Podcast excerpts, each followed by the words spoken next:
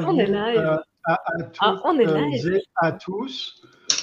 sur Crowdcast, en tout cas, on est live. On est live. Donc maintenant, le truc, c'est de voir si on est live sur LinkedIn.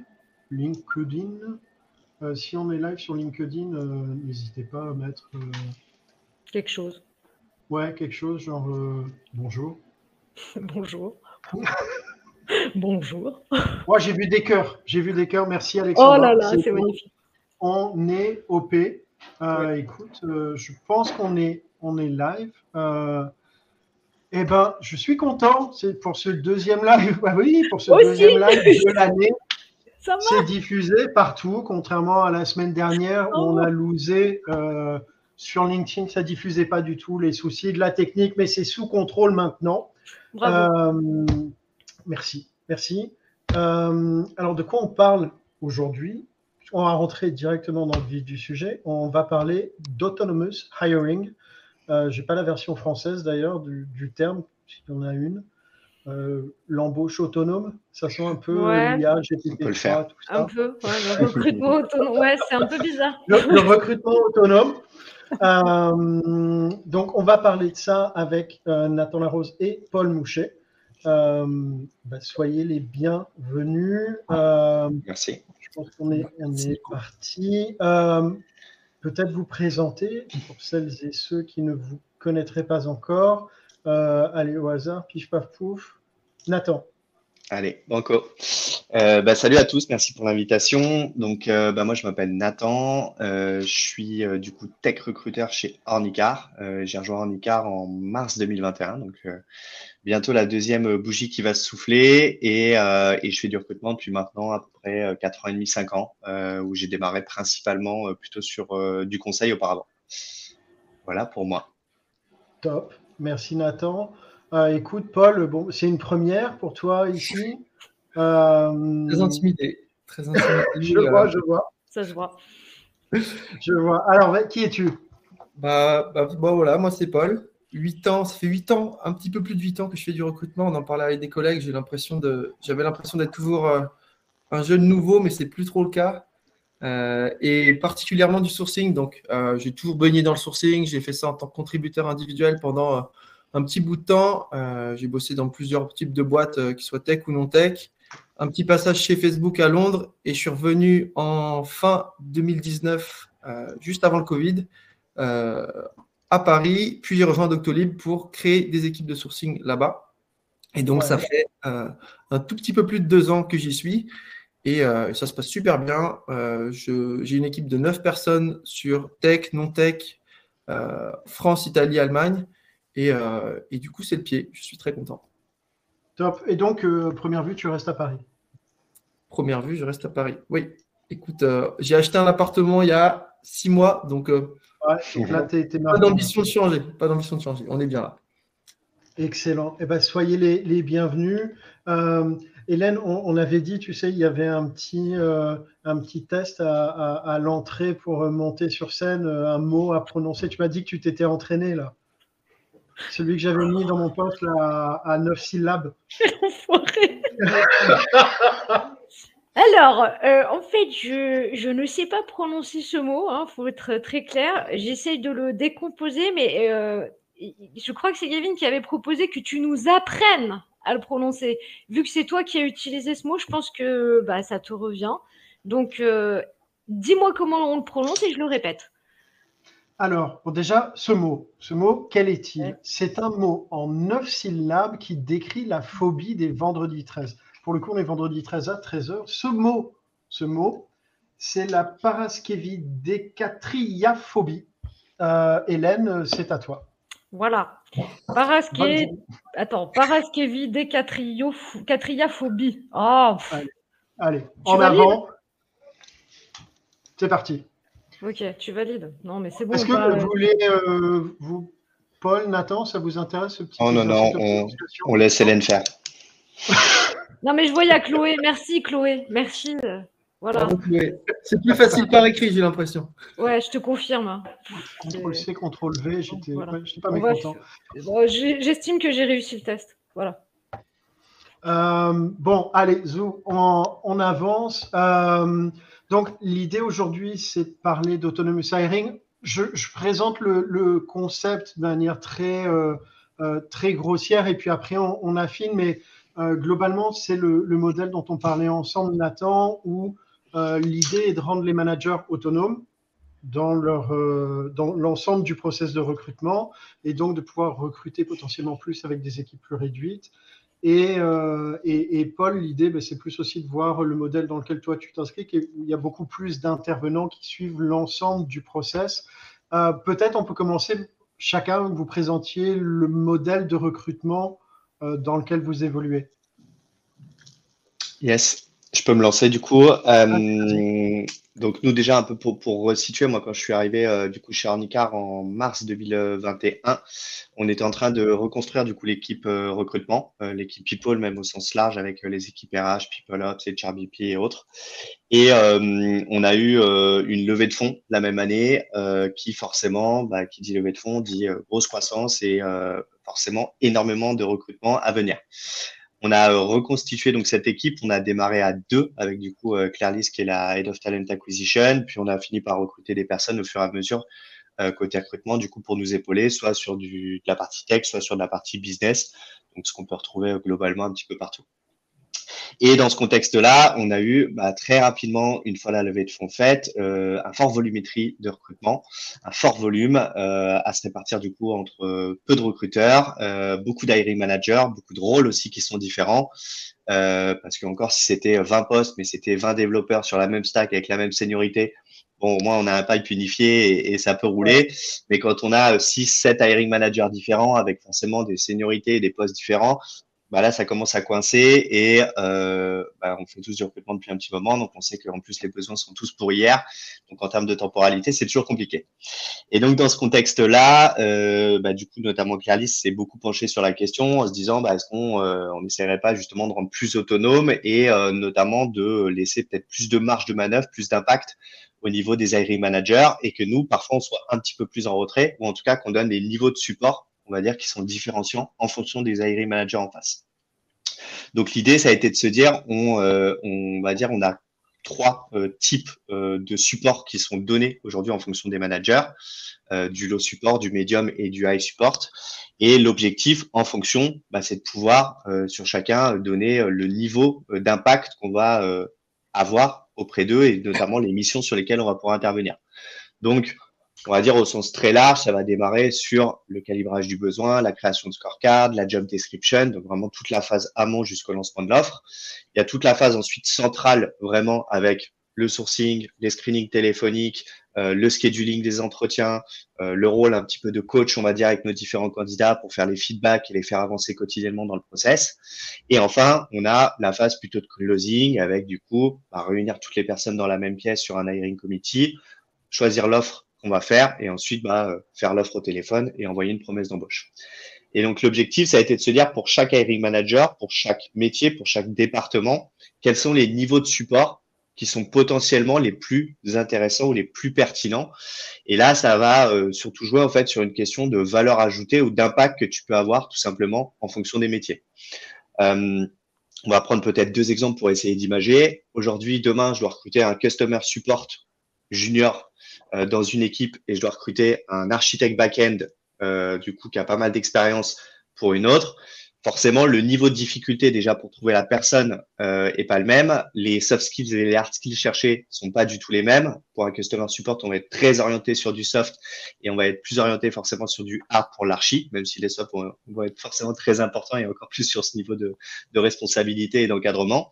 Et donc, automatiquement, L'idée, c'était de se dire, pour des métiers où on a peut-être moins de valeur ajoutée en tant que recruteur, même en tant que sourceur, par exemple, on a une forte volumétrie d'inbound euh, qui rentre quotidiennement sur ce type de poste, bah, on peut forcément un petit peu être plus en retrait.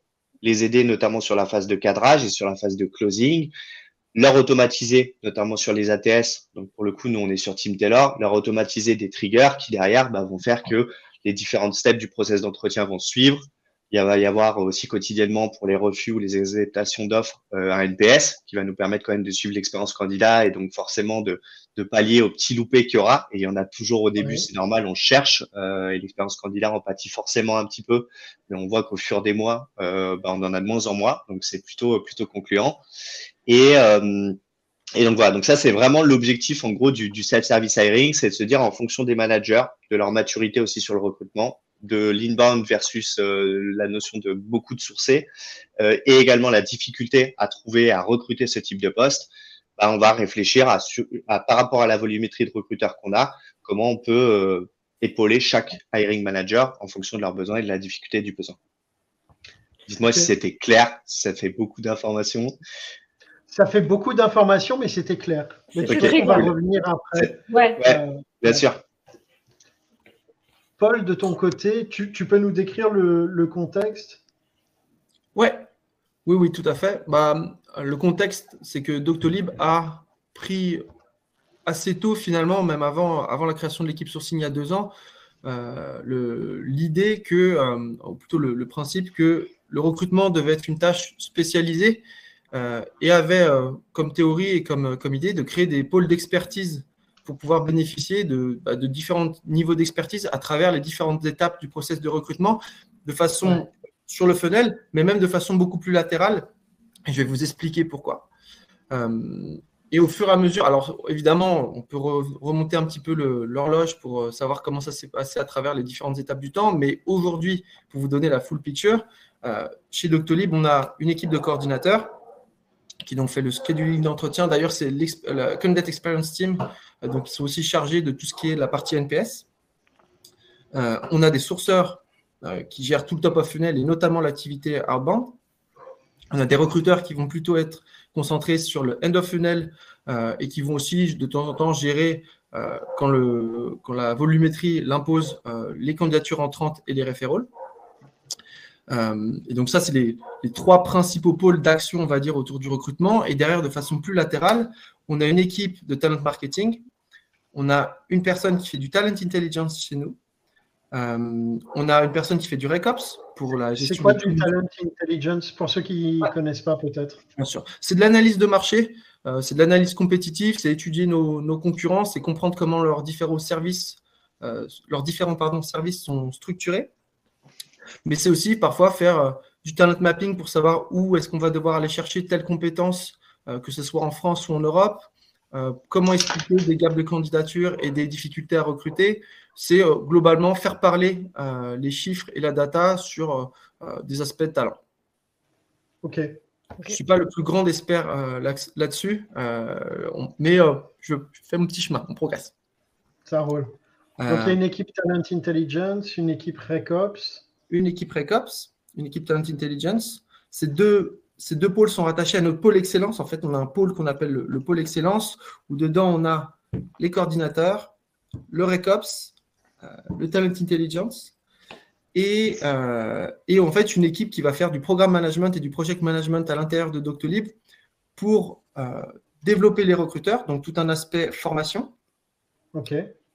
tout un aspect formation aussi pour les hiring managers. Les hiring managers chez nous, euh, sont accompagnés par les recruteurs et ont été formés surtout dans les premiers temps par des recruteurs. Mais aujourd'hui, il y a un aspect programme et projet euh, qui a été mis en place pour les aider à se développer, notamment sur euh, des sujets qui nous sont assez, qui nous tiennent assez à cœur, comme la lutte contre les billets dans le recrutement et s'assurer qu'on a des processus de recrutement et des hiring managers qui vont toujours euh, être euh, au top du top quand il s'agit de lutter contre leurs billets, savoir comment assesser les candidats, poser les bonnes questions. Euh, et du coup, ils ont un parcours avec une certification à la clé qui a été créée par cette équipe Project. donc voilà, en fait, on rentre énormément dans les détails sur tous les, aspects du recrutement. et c'est la volonté de, de Doctolib. L'idée derrière tout ça étant de créer une équipe de recrutement qui soit une des meilleures d'Europe sur, euh, sur tous les sujets en ayant des personnes qui se concentrent énormément, se concentrent sur une ou deux tâches et vont pouvoir pousser, pousser, pousser, pousser, pousser, euh, parce qu'elles vont faire ces choses-là de façon répétitive et aussi parce que ça va occuper tout leur esprit et donc ils vont pouvoir innover là-dedans, trouver des nouvelles façons de faire les choses, faire de la veille, au lieu de se disperser à travers toutes les tâches du process. Et est-ce que, je ne sais pas si, si tu as, ce chiffre-là ou une idée, mais il y a combien de personnes qui interviennent sur un process de recrutement hors hiring manager à la louche, sans parler de la, partie post-signature avec la partie vraiment HR, euh, mais sur la partie euh, acquisition de talent. Est-ce que tu entends interlocuteur direct avec un candidat quand tu dis qu'ils vont intervenir? Euh, ah, Bonne question. Bonne question. Impliqué au moins Ouais. Bah, il y en a au moins trois. Un sourceur, un recruteur et un, et un coordinateur. Alors, au moins, ce n'est pas si vrai que ça, parce qu'on a aussi des clusters où les recruteurs sont en direct avec les candidats et où le sourceur ne va pas intervenir sur tous les candidats. Euh, néanmoins, quand ça avance dans un processus d'entretien, le coordinateur va toujours euh, avoir une action et toujours intervenir. Donc, au minimum deux. Euh, et après, ça va être de façon très, très indirecte. Donc, ça ne va pas être des actions en frontal avec le candidat. Mais si tu dis qu'un manager qui va rencontrer un candidat a été a fait une certification, a fait des trainings avec l'équipe euh, Talent Excellence, bah, peut-être qu'il y a un petit bout de Talent Excellence qui se balade par là.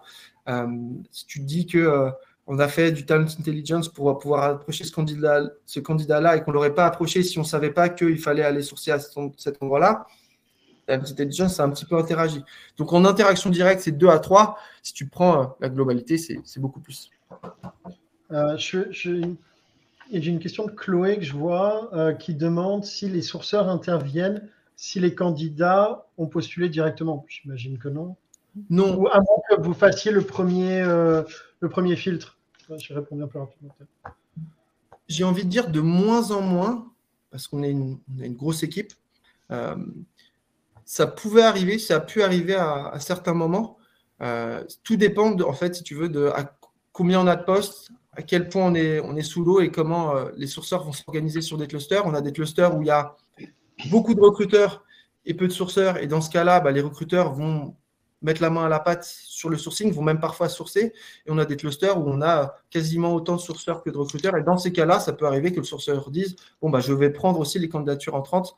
Euh, Aujourd'hui, on est quand même euh, une dizaine de sourceurs pour euh, à, peu, à peu près 50 recruteurs, je pense, chez Docto, voire un peu plus. Euh, donc, bien souvent, les recruteurs vont gérer les candidatures entrantes. OK.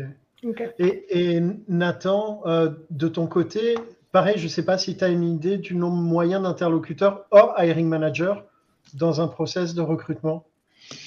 Ouais, alors nous, on va avoir, euh, bah, du coup, on a un seul et même recruteur du coup qui gère de, de, A à Z le process de recrutement. Ensuite, on a effectivement l'hiring manager. Et puis ensuite, selon les différentes steps qui sont globalement à peu près de la même façon et où on essaie d'avoir euh, deux personnes à peu près euh, sur les différentes steps, on va avoir, j'ai envie de dire, 7, 7 à 8 interlocuteurs qui vont être rencontrés durant le process de recrutement.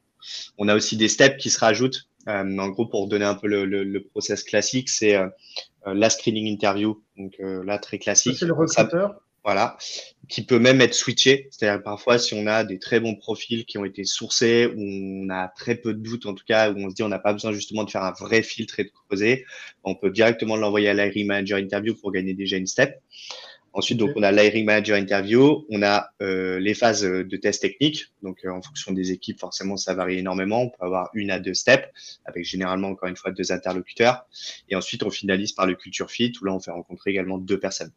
Et il y a, du coup, notamment pour les euh, futurs managers, une step supplémentaire où on fait rencontrer euh, une de nos HRBP euh, ou directement la DRH pour, pour, certains, pour certains niveaux de, de, profil, où là, on va creuser à 100% sur le volet managérial. Donc ça, c'est une step supplémentaire pour ce type de profil. Ça veut dire que tu peux potentiellement avoir un candidat qui arrive en phase finale sans avoir rencontré de recruteur. Tu pourrais, ouais, tout à fait. Moi, euh, par exemple, j'ai eu le cas euh, récemment. Euh, j'avais euh, énormément, énormément de, de, pour le coup, et c'est un bon, un bon point, mais c'est pas toujours ça. J'avais beaucoup de sourcing euh, qui, qui avaient matché sur un poste de product manager. J'avais beaucoup de volumétrie d'un coup de recrutement. J'avais aussi tous mes autres recrutements de développeurs en parallèle ou autre.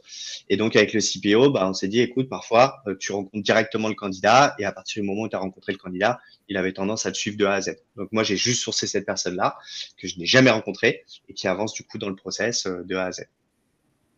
tu surveilles Et, toujours, euh, tu as toujours cet objectif un petit peu forcément de, de garde-fou ou, de, ou aussi de pouvoir euh, monitorer, surveiller, euh, ne serait-ce que voilà des, des choses de BABA qu'on a tous rencontrés, hein, c'est-à-dire des, des candidats qui se font rencontrer, un compte-rendu qui est manquant sur, euh, sur le sur euh, forcément le l'ATS, un candidat qui est toujours à une step alors que ça fait six jours alors qu'en fait il est déjà deux steps plus loin.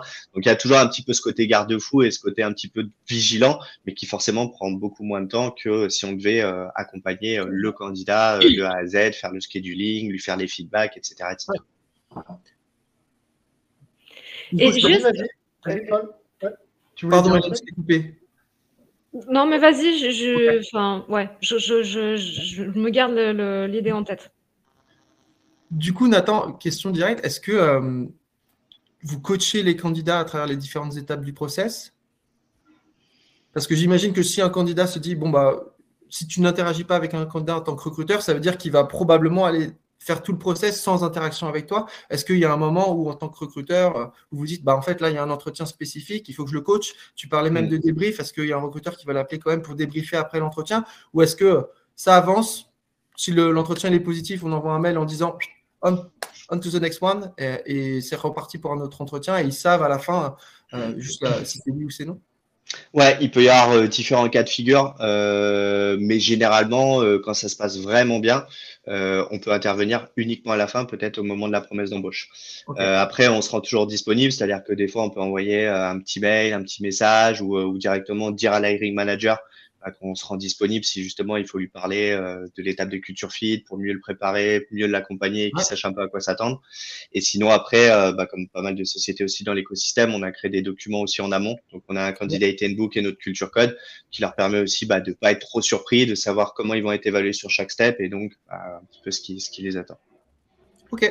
Euh, Nathan, juste par rapport à ce que tu disais tout à l'heure sur les, les trois niveaux de, de support, d'accompagnement que, que vous proposez enfin, au hiring manager, comment ça se passe ça? C'est-à-dire que comment, comment vous avez fait? Alors j'imagine qu'aujourd'hui ça roule un peu, mais si par exemple il y a un nouveau hiring manager euh, voilà, qui a un besoin, comment vous évaluez? Qui et comment vous évaluez le, le, le niveau d'accompagnement, le niveau de support dont il a Mm. besoin, son niveau d'autonomie en fait? Comment Ouais. Ouais, ah bah, euh, c'est une très bonne question. En gros, euh, comme je, comme je le disais tout à l'heure, donc on a, on a différents niveaux de support, euh, encore une fois, que on essaye de réfléchir de façon très ra- rationnelle en se disant bah, combien de volumétrie d'inbound on a déjà eu sur les postes sur lesquels l'hiring manager va travailler, euh, quelle est la nécessité justement d'aller sourcer pour aller chercher des profils peut-être plus high level ou en tout cas qui matchent plus euh, qu'aujourd'hui l'inbound ne nous permet pas.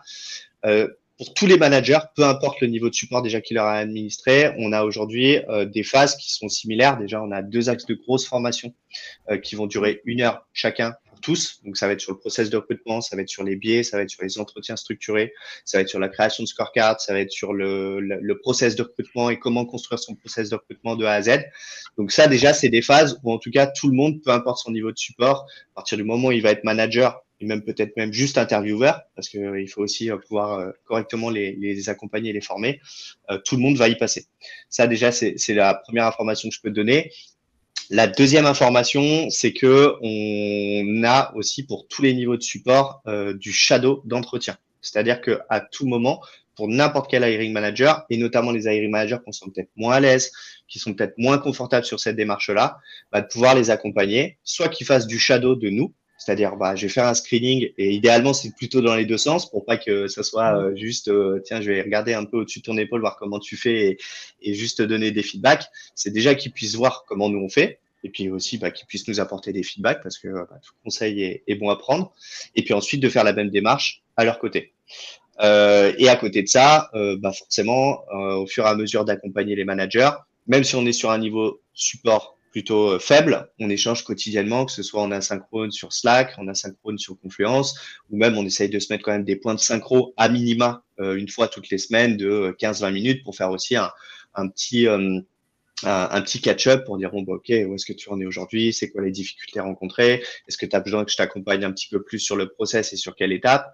Et, euh, pareil arrivé à un moment on a aussi fait ça euh, rapidement c'est-à-dire qu'on a un tableau on a tous nos tous managers toutes les personnes qui vont recruter peu importe s'ils ont des postes ouverts ou non, et ils savent qui est le ou la recruteuse attitrée qui va justement les accompagner sur le niveau de support. C'est-à-dire qu'ils savent toujours déjà à qui poser la question. Il n'y a pas un flou artistique où au final, il se dit, OK, je vais poser la question à Claire-Lise, à Roman, à Nathan, à un tel ou à un tel. Ils savent qui est la personne qui les accompagne. Et donc, s'ils ont, par exemple, tiens, j'ai eu un candidat, euh, ouais, je sens qu'il y a, voilà, c'est pas passé, un manque de feeling, il y a aussi un petit peu ce côté-là. Qu'est-ce que tu en penses? Euh, Comment on peut faire un refus? Parce que en fait, euh, la personne n'avait pas du tout préparé son entretien, il a postulé alors qu'il connaissait même pas nos stacks techniques, etc. Donc là, on peut les accompagner du coup en one-one, mais ils savent du coup directement à qui s'adresser. donc en fait, chaque, chaque hiring manager a un recruteur référent. Ouais, tout à fait. Super intéressant. Qui fait, les. Euh, ça, c'est toujours une, question. Euh, qui fait les refus?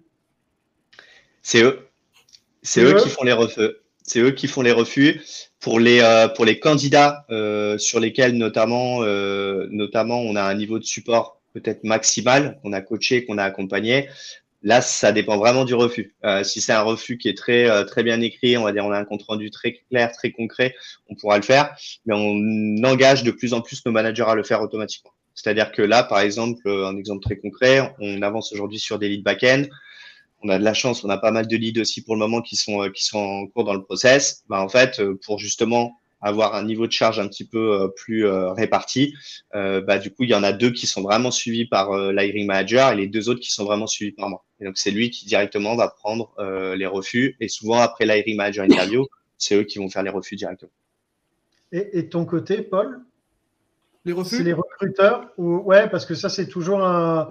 C'est un moment, c'est un moment qui est, qui est agréable pour personne, pour le coup. Mm. Euh, mais, mais euh, qui a aussi un impact, mine de rien, en termes de marque employeur, etc. Donc, il y a, voilà, il y a le côté euh, perso qui n'est pas agréable, puis le côté impact aussi. Donc, qui, qui le fait chez vous? C'est les recruteurs, les hiring managers? C'est les recruteurs, et pour les offres, on les fait conjointement. Le recruteur et le manager ensemble. Ok, ok. Bah, bah alors, bim, merci. Je remonte Nathan. les, les, offres, c'est c'est qui? C'est les hiring managers? C'est en binôme?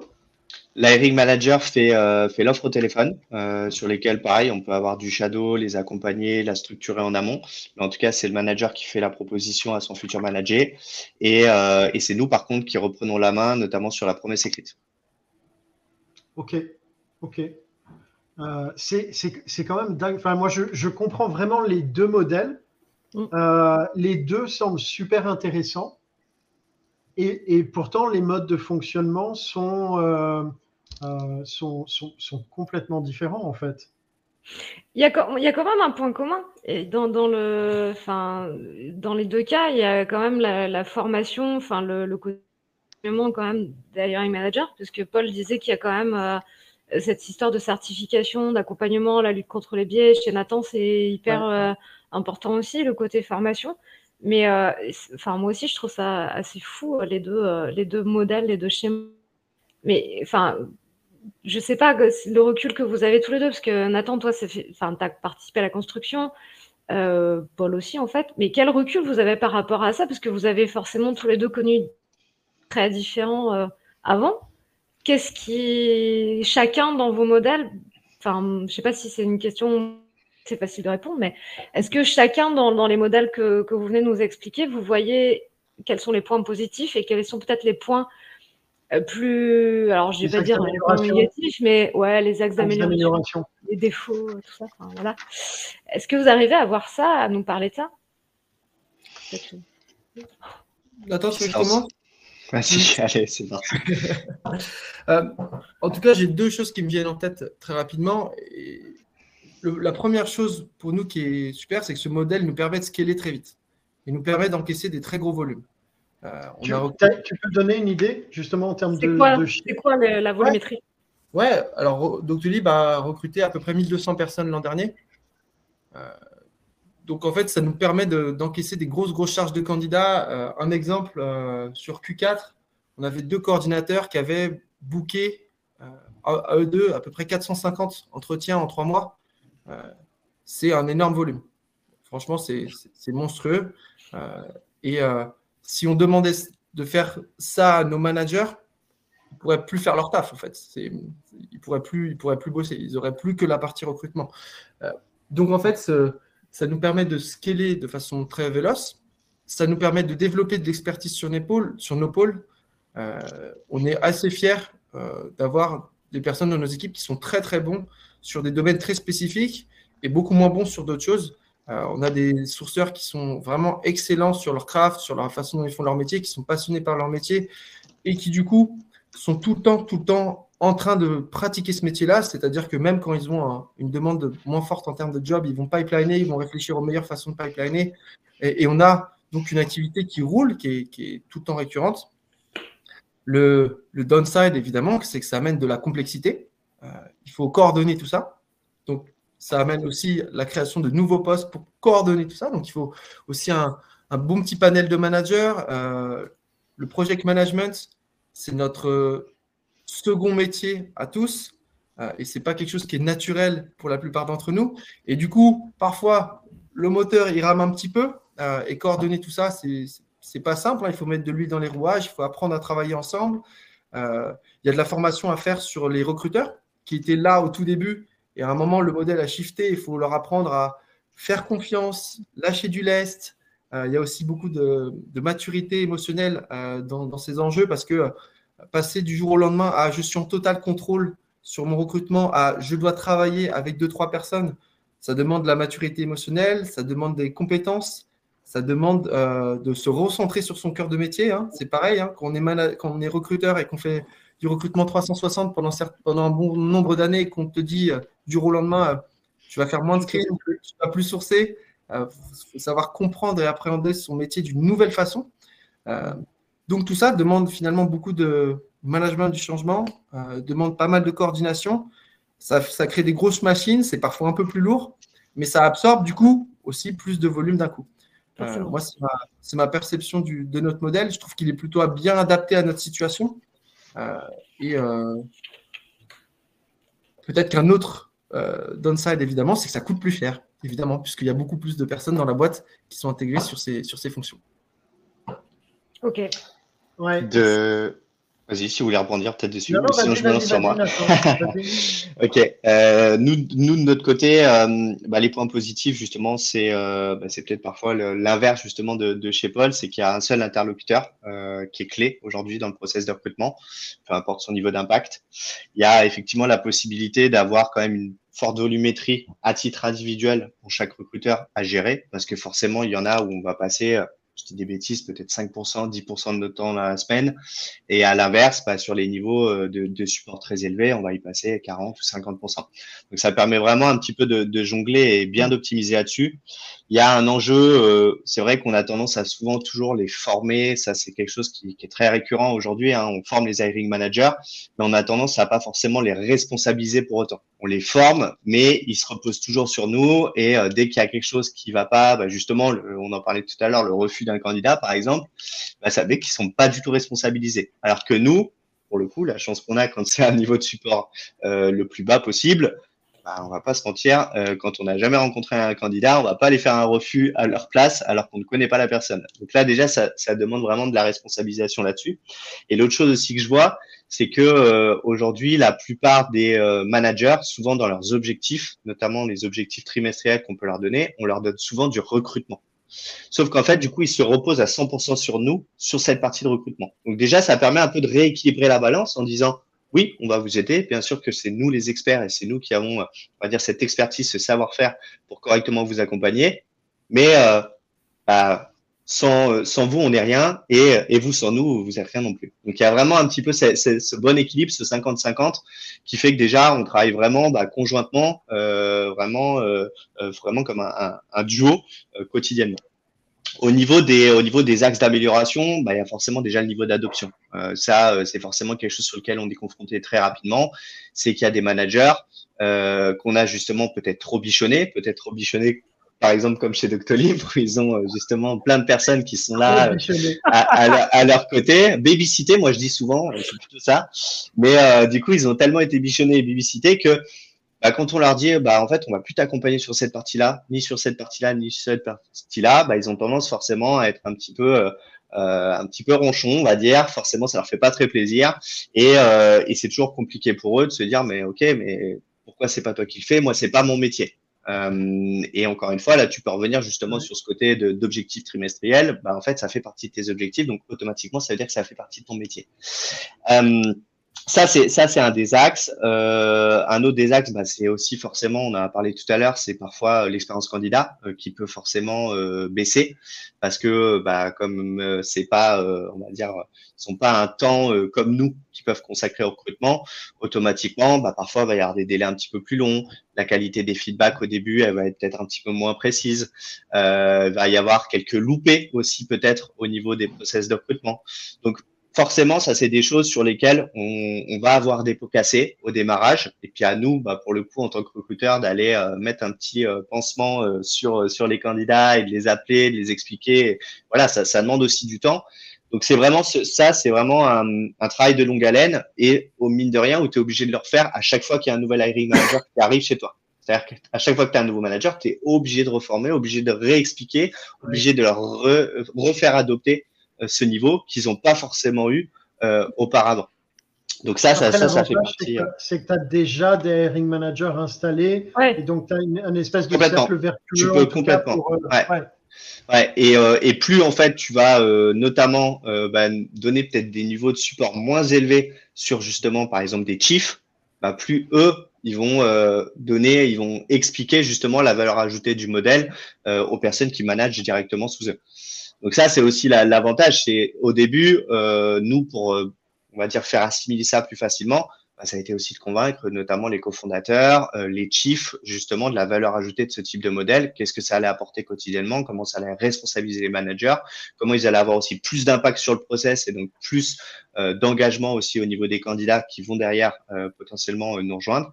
donc voilà, c'est on démarre un petit peu en haut pour qu'au fur et à mesure, il y ait un niveau de cascade d'adoption. Et c'est, ouais, c'est, les, les, les, modèles sont, euh, sont complètement différents. Et alors, pour le coup, pour les hiring managers aussi, parce que tu as un modèle où les hiring managers, ils ont euh, une part significative de leur temps qui est dédiée au recrutement. Et euh, de l'autre où c'est presque, ils arrivent les pieds sous la table, tac, avec un screening qui est fait, un truc carré, font l'entretien et, et, et, ils passent la main. Et, et, les deux, les deux font du sens pour le coup. Attends, il y a une ouais. question de, d'un, il y a Anonymous euh, dans le chat euh, qui, qui, qui, a manqué le début et qui dit 1200 recrutements pour euh, combien de sourceurs slash recruteurs? C'est une bonne question. On, alors, parce qu'en fait, si je, te, je, peux donner le nombre qu'on est aujourd'hui, qui est à peu près, euh, il me semble qu'on est entre 75 et 80, mais ça ne reflèterait pas du tout la réalité parce qu'on a beaucoup embauché de recruteurs et de sourceurs sur l'année. Et donc, ouais. on n'a pas fait ces 1200 avec 80 personnes. On a commencé l'année à probablement deux fois moins. Euh, si je reprends janvier, moi, j'avais probablement trois personnes dans mon équipe sourcing. On finit l'année à neuf. Donc, euh, ça, ça, a beaucoup évolué sur l'année. Le, le, calcul est impossible à faire pour moi. Je ne peux pas donner ce, ce, chiffre en disant que c'était ce nombre de personnes qui a fait ce nombre de recrutements. OK. OK. Alors, alors, il faudrait faire une sorte de tableau d'amortissement bizarre. Je ne saurais pas. Je saurais pas. il faut que tu prennes des gens de, de data. Ouais, il faut que tu demandes au talent d'intelligence là. Exactement, exactement. J'avais une petite question pour Nathan aussi, pour continuer sur, sur ça. Euh, Nathan, il y a un truc qui est super important chez nous avec notre approche, c'est la standardisation. C'est-à-dire que tout le monde ait les mêmes standards un peu partout. Est-ce que vous, du coup, vous essayez d'avoir cette approche-là ou est-ce que vous vous dites, on a des hiring managers très différents par pipeline avec des, des, personnalités très différentes et on accepte cette différence-là. On se dit juste qu'on les forme peut-être sur une, une, base de bonnes de, de compétences. Après, voilà, c'est ça. Ouais, euh, je pense qu'il y a toujours un petit peu des deux. C'est-à-dire que euh, le but, c'est pas non plus de les mettre euh, dans un moule et, euh, et qu'ils le suivent de A à Z, mais forcément, on leur donne bah, déjà des formations qui sont communes. Ce que je disais tout à l'heure, peu importe aujourd'hui ta, fonction, ton métier, ta seniorité, les formations déjà qui sont données sont les mêmes. Les niveaux de support en fonction des personnes seront également les mêmes. on a un set, on va dire, de, de, de, bonnes pratiques à suivre et des kits d'entretien qui sont aussi directement dans Team Taylor pour que bah, aient le, même niveau aujourd'hui de, de, notation des candidats, donc notamment pour éviter les biais et encore une fois pour qu'ils aient les mêmes critères euh, sur chaque candidat.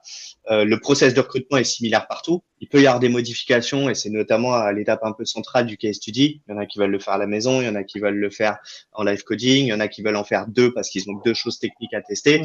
Euh, soit après on échange avec eux. Nous l'objectif c'est aussi toujours de prendre du recul, euh, de leur donner euh, bah, plutôt le point de vue d'un candidat. voilà, moi je suis candidat, tu me donnes un test qui va me prendre 4-5 heures à la maison potentiellement, je vais te dire non. Donc voilà, il faut, il faut aussi les sensibiliser sur, sur ces différents aspects. Donc on essaye, on essaye d'harmoniser. Et c'est vraiment le terme, c'est harmoniser, mais pas d'homogénéiser. Ok. Hmm. Intéressant cette nuance. Ouais. Ok. Euh, je vois, euh, il y a eu pas mal de questions en fait sur euh, LinkedIn. désolé pour ceux qui suivent sur LinkedIn, moi je, regardais sur CrowdCast, ah. mais je vais essayer de récupérer. C'est dur de faire du multitâche. On pense pas d'autres choses ça, Nico. Alors, non, je vais prendre quelques questions.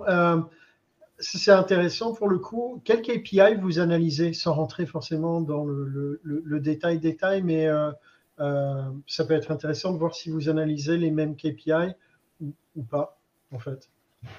Ouais. Ouais, je peux, je peux me lancer cette fois-ci en premier. Euh, bah, je pense que les KPI sont, euh, sont sensiblement les mêmes. En tout cas, euh, tu m'entends là? Est-ce que les autres m'entendent? Oui. oui. Ok, bon, c'est déjà bien. Euh, sur, euh, sur effectivement les, KPI, je pense qu'on a une base qui est relativement commune, donc avec euh, le time to fill, le time to hire, les durées de process. On peut aussi regarder les, les, funnels d'acquisition et on va dire entre chaque step comment ils avancent les candidats. ça, ça va faire partie des, des, choses assez classiques. Les KPI, par contre, qu'on va remettre aussi de façon différenciante, par contre, sur le self-service hiring, bah, c'est notamment qu'on va faire une on va faire un niveau d'adoption justement au niveau des managers. On va leur demander, euh, notamment idéalement par quarter, une notation de combien ils estiment avoir adopté ou non ce type de modèle, quels sont les points forts de ce type de modèle, quels sont les axes d'amélioration qu'ils voient sur ce type de modèle, comment le recruteur ou la recruteuse peut davantage les accompagner et mieux les accompagner à l'assimiler. Euh, donc voilà, ça va plutôt être sur ce, sur ce volet-là et après les, les KPI euh, vraiment purement recrutement sont, sont sensiblement les mêmes, je pense. Ok. Ok. On en a, tellement. Euh, ce serait impossible pour moi de rentrer dans le détail de qui a quoi, parce qu'évidemment, par équipe, chacun a des KPI un petit peu différents. Tu vois, l'équipe coordination va parler en termes euh, d'entretien planifié, de laps de temps entre les entretiens planifiés, de, du nombre de, de, la durée que ça met de planifier un entretien. Donc, ils ont un, un set de KPI qui est lié à leur performance pure. Euh, nous, les sourceurs, on va parler, euh, tu vois, les, nos KPI, ça va plus être le, le response rate, positive response rate, euh, le nombre d'offres étendues au lieu d'offres acceptées, qui lui va plutôt être sur les recruteurs. on a des KPI donc au niveau équipe comme ça, et puis on a aussi des KPI globaux pour le pilotage de l'activité de Doctolib. On a même trois, trois niveaux de KPI qui vont du, contributeur individuel au manager jusqu'au leadership qui va avoir une vision beaucoup plus globale. et par exemple, la vision globale, ça va être le, l'average time to hire, des choses comme ça, euh, le nombre de la vélocité de l'équipe, combien d'embauches on fait par mois, par quarter. Euh, et après, ça s'est découpé par pays, par quarter, euh, par, pardon, par pays, par domaine. Enfin, il y en a. On est, on est très data oriented chez Doctolib. On a beaucoup, beaucoup, beaucoup de données. Et alors, chacun fait sens de ses propres données finalement. Oui. Pardon? chacun a ses propres données, ses propres ah. KPI en fonction du pôle, en fonction de, de l'équipe à laquelle euh, il appartient. Ok. Et, puis très honnêtement avec vous, c'est aussi euh, euh, c'est des remises en question constantes sur ce sujet-là. Hein. On est tout le temps en train de challenger. Est-ce que on en a trop Est-ce qu'on n'en a pas assez Est-ce qu'on a les bons Et, et je ne pense pas qu'on on pense détenir une vérité tout terrain dessus. On, on, se dit juste, OK, qu'est-ce qui fait sens Qu'est-ce qui est le plus proche de notre réalité business à un moment donné Ok. Ok. Ok. Alors attends, je continue. Je prends. Il y a des questions aussi sur la durée des process de recrutement. Est-ce qu'il y a, il y a peut être une, grille de lecture aussi? Est-ce qu'il y a plus de vélocité euh, d'un côté ou de l'autre? Euh, Parce que tout se défend en fait. Donc je je sais pas. Euh, si, si, vous avez une, moyenne, après en réfléchissant en, moyenne, la, la, durée moyenne d'un recrutement, très honnêtement, je ne sais pas moi. Je ne peux pas te dire. Et ça dépendrait énormément des, clusters aussi parce que euh, ouais, on a des process plus ou moins longs euh, qui vont de l'exec au sales euh, à l'engineering. Ça dépend. Franchement, ça dépend. C'est juste que cette vélocité est augmentée par l'équipe coordination. On sait que l'équipe coordination, leur rôle, c'est que ça aille le plus vite possible. Tout en respectant aussi le candidat, parce qu'il y a des candidats qui ont besoin d'avancer parfois un peu plus doucement. Et ça, c'est le rôle des recruteurs de d'identifier euh, quelle est la bonne vélocité à, adopter avec un, candidat. Et du coup, presque pour moi, le time, tu vois, tu vois ailleurs, n'est pas forcément tout le temps la meilleure métrique à regarder parce que euh, s'il y a besoin parfois d'aller plus doucement et qu'on va embaucher la personne à la fin, je préfère qu'on prenne le temps et qu'on ait quand même cette personne. D'accord. Nous, on a, euh, pour donner un peu un ordre d'idée, sur 2022, alors on va dire on a, on a les trois un peu critères de, de base qui sont time to hire, time to fill et également time to start, en comptant le préavis euh, à ce niveau-là. Time to hire, on est, euh, on est sur des délais en gros de 30 jours en moyenne, sur tout confondu. Donc ça, c'est vraiment à peu près le délai. Ça peut aller, euh, ça peut osciller, on va dire, ouais, entre 3 et 4 semaines. Je pense que c'est vraiment la moyenne qu'on va avoir. Euh, et pour le coup, quand on fait des process qui sont trop accélérés, ça a rarement été concluant chez nous et je pense que c'est rarement concluant aussi chez les autres. Parfois, on pense qu'il faut aller super vite, mais surtout dans notre conjoncture actuelle, on en parlait tout à l'heure, bah, plus on va vite, parfois, euh, plus les personnes sont pas forcément rassurées et se disent euh, bon, ok, euh, j'ai besoin de plus de temps. Time to fill, on est on est quasiment sur le double, on va être sur à peu près du 65-70 jours, donc donc qui est quand même plus élevé. Vous recrutez en Avec le préavis, on est plutôt sur du en France uniquement. Ouais, ok. Parce que les délais euh, sont différents selon les pays. Donc, tu as des pays où ça va être beaucoup plus mm. court et donc ça va réduire ton. ton... Exactement. Et après, on a, euh, et après, ouais, vraiment au niveau du time to start, donc à partir du moment où on a ouvert le poste et à partir du moment où la personne arrive, euh, là, on va être, on va être sur du plus de 100 jours, qui varie aussi énormément. C'est-à-dire que typiquement, on a eu euh, on a eu des postes, euh, on a eu des postes très critiques, très difficiles à, aller chercher. Ou peut-être que là, pour le coup, le modèle de Doctolib avec des sourceurs euh, spécialisés là-dedans nous aurait aidé, notamment sur des data engineers. Où on a eu des délais qui étaient super super longs l'année dernière. Ok. Ouais. alors attends, je, je, reprends. Tac tac tac. Euh, euh, est-ce que vous avez des outils de mesure de satisfaction euh, des candidats par rapport à leur expérience voilà, en, regardant le NPS mm. C'est un truc que vous faites à la main Non, ah, qui est directement fait, euh, directement fait sur Team Taylor, en tout cas. sur Team Taylor, on a, on a effectivement le NPS qu'on a mis de façon automatique de toute façon sur tous les process. Euh, donc pour toutes les phases de refus et, euh, et, la phase forcément de recruter, mais qui est un petit peu plus biaisée, ou en tout cas généralement quand quelqu'un accepte la proposition, s'il nous met un mauvais NPS, c'est un peu étrange ou c'est mauvais signe. ou il a pas compris, des fois c'est ça aussi. Hein. Des fois il note des NPS, mais j'ai mis 7 sur 10, euh, je trouvais que c'était super bien. En fait 7 sur 10, ça fait passif, donc c'est pas super bien pour nous, mais l'idée est là. Euh, et on a aussi euh, ce niveau de, dont je parlais tout à l'heure, d'adoption au niveau du self-service hiring, euh, qui est aussi une notation sur 10. Donc là, qu'on fait pas du tout sous, sous, un format NPS, mais vraiment une note de, de 1 à 10. Et là, notamment sur le dernier quarter, on a eu un niveau d'adoption de 7,9. Donc ça veut dire que les personnes sont quand même globalement assez satisfaits, ont assez bien adopté. Et souvent, par exemple, les axes euh, sur lesquels ils ont dit qu'ils avaient des difficultés, c'était les refus sur les candidats. Donc, on en parlait tout à l'heure, parce que comme tu le disais, c'est pas un moment agréable. Ça ne l'était pas pour nous à l'époque, ça ne sera pas pour eux aujourd'hui. Euh, et euh, il y a aussi euh, le niveau de faire la promesse d'embauche. étonnamment, par moment, il y en a qui, notamment pour les plus jeunes managers, qui savent pas forcément comment l'amener, est-ce qu'ils doivent le faire de façon très très dicté. Voilà, je vais te dire en gros la promesse d'embauche, tu vas nous recruter en CDI à tel endroit, etc. Ou est-ce qu'ils doivent bah, un petit peu euh, forcément euh, faire l'éloge du candidat, ce qui a été, ce sur quoi ils le voient, ils le projettent et l'accompagnent. Ça, parfois, ils ont aussi un petit peu de mal, notamment pour les plus jeunes. Mais ça, c'est un problème qu'on retrouve aussi chez les recruteurs en réalité. Hein. Euh, quand tu es recruteur, au début, tu sais pas forcément comment tu dois amener ta proposition euh, d'embauche. Surtout hein. que ce soit la proposition ou même le refus. On a tous en fait des façons de faire qui sont bonnes ou pas bonnes. Je pense que tout est discutable comme toujours. Euh, il y en a qui préfèrent faire des refus par mail, il y en a qui préfèrent faire des refus par téléphone. ça dépend aussi des niveaux de, de, on va dire, de confiance qu'on a envers le candidat et jusqu'à quel step on est allé il y a, voilà, il y a, y a, plein plein de choses qui, qui sont différentes. Et euh, après, est-ce qu'elles sont bonnes, est-ce qu'elles sont mauvaises? Parce qu'il n'y a rien de mauvais. En tout cas, il faut juste avoir aussi des feedbacks externes pour vraiment les faire progresser. Une solution euh, absolue. Quelqu'un l'aurait peut-être trouvé et tout le monde l'a fait. Tu vois, c'est, euh, euh, dans les questions, alors c'est très très vaste pour le coup comme question, mais quels sont vos outils pour recruter? Peut-être euh, la, stack classique que vous utilisez. Il y a eu une discussion là dans le chat sur euh, la, la thèse, donc Tim Taylor euh, d'un côté, Greenhouse de l'autre.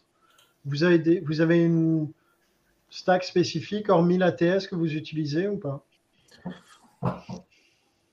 Paul, il sait pas. Il peut pas répondre. Non, non, non, non, non, si, si, je sais. Si, si, je sais. Mais je te le donne en mille. On a, euh, en fait, on a Greenhouse, qui est le- l'arbre central, qui est le tronc central, la maison verte, hein, voilà. Euh, et de Greenhouse, on a plein de petites branches qui sont rattachées, qui sont des intégrations logicielles pour, euh, bah, tout simplement, pour euh, fitter les besoins de chaque équipe. Donc, on a un NPS avec Stard, euh, qui est utilisé par l'équipe euh, coordination. L'équipe organisation, ils utilisent, coordination, ils utilisent également GoodTime, qui est un outil de scheduling. Ouais. L'équipe sourcing, et on, on le scale à de plus en plus de personnes, on a un CRM qui s'appelle GEM. Qu'est-ce que tu as d'autre? On a un outil qui s'appelle Smart Dreamers, qui est utilisé par l'équipe Talent Marketing. C'est pour créer des campagnes, et pareil, c'est lié à Greenhouse. Euh, donc, on a un, un Greenhouse sous stéroïde, quoi. Est-ce que, t'es- est-ce que, alors la question, c'est pour la culture perso, vous utilisez l'outil de sourcing de Greenhouse? Parce que je, Ouais. je me souviens que c'était l'an dernier, ils avaient euh, poussé ça, ils avaient fait un rollout de ce feature-là. Est-ce que euh, c'est un truc que vous utilisez ou? La boîte, ils avaient racheté une boîte, Interstellar ou quelque chose comme ça, je ne sais plus exactement. Euh, bah non, parce que on s'était équipé de Gem et on progresse avec Gem et surtout le l'outil est très bien fait. Autant ils ont progressé sur leur euh, outil de sourcing et d'intégration de candidats, Greenhouse, mais le CRM reste un petit peu pérave. Euh, donc on est très bien avec, euh, avec Gem. En tout cas, bravo pour. Bra- Bravo pour l'image euh, Greenhouse, tout ça. Je voyais déjà la Ouais. slide présentée en board avec les différents. C'était magique. Magnifique. magique. Et euh, Nathan, de ton côté, Ouais, alors nous, je pense que c'est beaucoup plus simple. Pour le coup, on utilise euh, bah, Team Taylor, pareil, euh, on essaye de l'exploiter Ouais. à plein régime parce que c'est pareil, euh, on est, on est souvent, euh, on, utilise souvent euh, nos ATS euh, jamais, euh, on va dire à plein régime ou jamais dans, toutes les fonctionnalités qui existent. Donc même pour le scheduling, par exemple, on a la possibilité de faire des réunions qui sont automatiquement bah, gérées via le Google Agenda. Donc, euh, on fait beaucoup d'automatisation de trigger, encore une fois, pour bah, que ce soit le plus simple possible. De, dès qu'on déplace bah, sous format Trello euh, euh, un candidat, qu'il automatiquement il reçoit le message, le moment pour la réunion et toutes ces choses-là. Donc, vraiment de, faciliter en tout cas tout, ce volet-là. Et puis après, on a les outils un peu classiques aux alentours. Donc, nous, on utilise beaucoup Confluence parce qu'on a une grosse, grosse, grosse communication asynchrone, donc qui est notre gros outil bah, qu'on utilise à, toute l'échelle d'Ornicar pour communiquer, pour donner aussi les bonnes guidelines, les bonnes, les bonnes recos, on va dire, à, à chaque personne. Puis ensuite, on a forcément euh, du LinkedIn recruteur, un petit peu de job teaser et euh, voilà. Conflu- Confluence, vous l'utilisez pour la communication asynchrone, ok, mais, et par contre pour présenter l'information une fois que le, le- qu'elle est aboutie, vous la gardez sous Confluence ou vous, vous utilisez des outils type Notion, etc., un peu plus user-friendly Ouais, majoritairement, on utilise Confluence. Euh, Et puis ensuite, on a utilisé pendant un long moment aussi Pitch pour plutôt la phase de présentation. Donc, quand il fallait un petit peu voilà, le, rendre, on va dire, un petit peu plus sexy, notamment quand on fait les formations aux hiring managers. Et après, Confluence, c'est vraiment l'outil qu'on utilise euh, à toute l'échelle d'Ornica, y compris pour les newsletters, y compris pour les documents légaux, etc. Ok, ok. Euh, alors attends, je vois, n'oublierai-tu pas les questions posées dans le chat? Euh, Si, si, si, si, Michel, effectivement. Et en plus, soyez. Oui, alors, mais ça fait- la question a dû être posée il y a déjà une demi-heure, mais le temps que ça apparaisse sur LinkedIn et le temps que je la vois, on est bon. Euh, question d'Isabelle. Euh, les recruteurs chez Docto sont-ils heureux d'être euh, dans un système aussi encadré? J'espère. non, écoute, Oui, merci. Euh, la, la réponse, probablement aujourd'hui, est majoritairement, un grand majoritairement oui. Euh, ça ne veut pas dire qu'on n'a pas eu de résistance au changement euh, à travers tout le process. Euh, ça a demandé beaucoup d'efforts de la part de tout le monde, de comprendre son nouveau rôle, de pourquoi pas des fois faire des mobilités internes, parce qu'en fait, avec l'éclosion de nouveaux rôles, c'était aussi se dire, bah, en fait, moi, je m'identifie beaucoup plus là que là. Ça a créé, ça a pas mal boosté notre mobilité interne, ça a pas mal, ça a créé beaucoup d'opportunités transversales finalement pour explorer des nouveaux métiers, se spécialiser de, de façon différente. Et ça, c'est aussi un des bénéfices de, cette organisation. Euh, Est-ce que tous les recruteurs qu'on a créé ce système ont été complètement enjoués? Non. Mais aujourd'hui, je pense que oui. Euh, et ça vient aussi avec la maturité émotionnelle. C'est ce que je vous disais au début. Hein. Euh, il y, a un cap à franchir quand ta performance dépend uniquement de toi et tu te dis je suis le seul responsable de ma performance et j'ai envie de continuer à très bien performer. À on est une équipe, on travaille à plusieurs et je veux toujours bien performer, mais j'ai aussi besoin que les gens autour de moi performent très bien. Donc c'est d'alignement, c'est du travail en équipe, c'est une nouvelle façon de faire. on, y est, on y est bien aujourd'hui. On y est bien aujourd'hui. C'est là pour le coup. Vas-y, vas-y, Nathan. c'est là, juste une petite remarque, c'est là aussi où on a une grosse similitude, mine de rien, c'est que t'expliquais qu'aujourd'hui, il n'y a pas que le recruteur, mais il y a aussi le sourceur, le coordinateur, etc., qui euh, bah, aussi, euh, on va dire, dispatche la responsabilité des recrutements et, c'est un travail d'équipe. Au final, par contre, on revient exactement sur la même chose, sauf que nous, du coup, c'est l'hiring manager et c'est le manager en question qui en prend la responsabilité. Et quand ça avance pas et quand il n'y a pas les recrutements, bah, ils peuvent plus nous taper entre guillemets sur les doigts en disant t'as mal fait ton travail. Bah non, on a, on a mal fait notre travail, on n'arrive pas à avancer, on a du mal à, trouver les, les, bons candidats et il faut qu'on réfléchisse ensemble pour, euh, pour justement bah, pallier à ça. Ouais. ouais. Ouais, pour le coup, tu peux pas avoir de, de hiring manager client. Client en mode consommateur du service, quoi. Ouais, Ils complètement. sont forcément impliqués, quoi on veut plus être exécutant en fait. C'est-à-dire qu'on veut plus cette, euh, ce, qui, ce qui était au final un modèle déjà qu'on avait euh, il y a longtemps, longtemps, hein, où au final euh, on avait l'idée d'aller juste prendre des CV sur la PEC et ensuite de les envoyer et de les rencontrer en entretien et de les faire avancer. Bah là, c'est un peu le, le même modèle. C'est que pendant très longtemps, je pense qu'ils ont vu ce modèle-là un peu comme des exécutants, des, des presque un petit peu dans de l'administratif, dans le côté un peu secrétaire de je vais échanger, je vais poser les questions BABA administratives euh, et ensuite je vais te le faire avancer. Euh, voilà, aujourd'hui ça fonctionne plus comme ça et, euh, et, on prend un petit peu de hauteur justement sur ce rôle-là et sur l'impact qu'on peut avoir quotidiennement. Mais justement, Nathan, enfin, je rebondis sur ce que tu viens de dire, parce que c'est un mm. petit peu ce que je disais à Nico avant le live. En fait, moi, il n'y a pas très longtemps, là, j'ai échangé plusieurs fois, mais je pense particulièrement à une personne qui m'a dit j'aimerais rendre, enfin, j'aimerais que mes managers soient plus autonomes. Et en fait, j'y arrive pas parce que eux me considèrent tellement comme étant le pire. Et en bah. fait, quand elle, leur, quand elle leur demande de s'impliquer, si tu veux, ils vont lui dire des trucs du genre Non, mais ok, je suis ok pour te donner un coup de main, je suis ok pour t'aider, alors qu'en fait, elle essaie de leur dire Mais attends, moi, le recrutement. On t'a perdu. On t'a perdu. Hop, je tente. En attendant. C'est difficile. On, t'a perdu, C'est difficile de passer à on, a, je pense que j'ai globalement entendu en tout cas l'idée, l'idée générale, même si on t'a perdu à un moment. Euh, en fait, c'est tout bête, mais justement, sur le modèle tel qu'on l'a fait aujourd'hui, euh, le fait de responsabiliser les managers euh, et le fait de les impliquer plus sur le recrutement, bah, en fait, ils se rendent compte de ce que c'est vraiment le métier de recruteur et à quel point c'est pas facile, c'est pas juste un call de temps en temps avec un candidat, peut-être qu'il faut en avoir 15, 20, euh, que quand on va sourcer, bah, on se prend des bâches, on se prend des portes, et ils vont s'en prendre aussi, ils s'en prennent moins, mais ils vont s'en prendre aussi.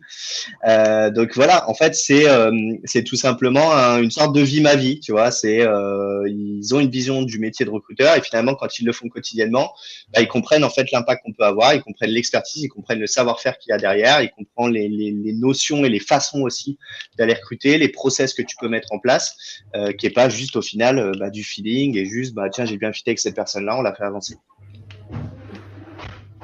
Ouais. Euh, forcément, je suis d'accord, hein, mais c'est vrai. Et après, les, faire basculer du jour au lendemain vers ce type de modèle-là, bien sûr, c'est faut, il faut y aller crescendo. C'est-à-dire que la plupart, on, a commencé, comme je disais tout à l'heure, hein, bichonner, babysiter, ça, on le fait. C'est progressivement, on lâche du laisse et on leur donne des responsabilités. On leur dit, tiens, ce candidat-là, tu veux pas avancer avec lui? Pas de souci, appelle-le. Fais déjà cette première étape, puis ensuite fais cette étape-là, puis fais cette étape-là. Ou quand ils nous disent, euh, bah voilà, il faut avancer directement, euh, rouvre ce poste, euh, propose-moi une job description, euh, va euh, va commencer à ouvrir ce poste-là. Bah non, fais la scorecard, écris toi-même la job description, parce qu'en vrai, c'est ton poste, c'est tes missions, c'est ta latitude. Donc, je peux très bien te faire un pitch sur Ornicar, sur le process, sur, euh, sur aussi tout ce qu'on peut proposer en termes d'avantages. Tout le, toute la partie centrale, je vais pas l'inviter, je vais pas l'inventer, je vais pas aller pomper euh, justement chez euh, Doctolib, Content Square ou je ne sais quelle autre société qui a sûrement des très belles job desks, mais qui sont propres aussi à eux. Fais ta propre job desk, mets tes propres missions. Voilà. En fait, c'est, c'est, c'est vraiment ça qu'il faut, qu'il faut réussir à, à faire changer. En fait, c'est assez. Euh, les, deux modèles se tiennent. Encore une fois, il y en a un où tu as le hiring manager qui est hyper impliqué euh, et donc tu as, un travail en collaboration. Tu en as un autre où tu as une fonction avec une expertise développée qui permet de, euh, pour le coup, ça, ça pourrait être intéressant, mais de scaler le recrutement sans prendre trop de temps, sans mettre trop de temps dans l'agenda des managers dédiés au recrutement. Et le fait de pouvoir parallèle, tu vois, d'avoir découpé le process, ça te permet de, rendre chaque étape plus efficiente. Alors après, pour la satisfaction des recruteurs, effectivement, ça veut dire qu'il faut euh, qu'il y ait cette maturité émotionnelle. Et pour le coup, j'imagine que ça, c'est un filtre que vous avez quand vous renforcez les équipes en sourceurs, coordinateurs, recruteurs, etc., de déjà euh, identifier les personnes qui vont matcher avec cet état d'esprit. Quoi. Il y a Stella qui nous dit. Alors, il y a eu la punchline de Loïc hein, qui a recueilli euh, travailler pour avec travailler avec. Euh, et Stella qui dit pour moi, le modèle hiring manager en heure, c'est le top. Mais à mon sens, sans sponsoring du CEO, ça ne fonctionne pas. Complètement. Oui, c'est vrai. Complètement. Nous, ce que je disais tout à l'heure, c'est qu'en gros, on a eu la chance d'être sponsorisé justement par nos cofondateurs, par les chiefs. C'est-à-dire que bah, il faut d'abord euh, aller les convaincre, il faut aller leur présenter le modèle à eux, il faut euh, qu'eux-mêmes ils interviennent sur ce type de modèle, qu'ils montrent l'exemple, et ensuite bah, ça en découle. Mais c'est sûr qu'il faut, il faut passer par là.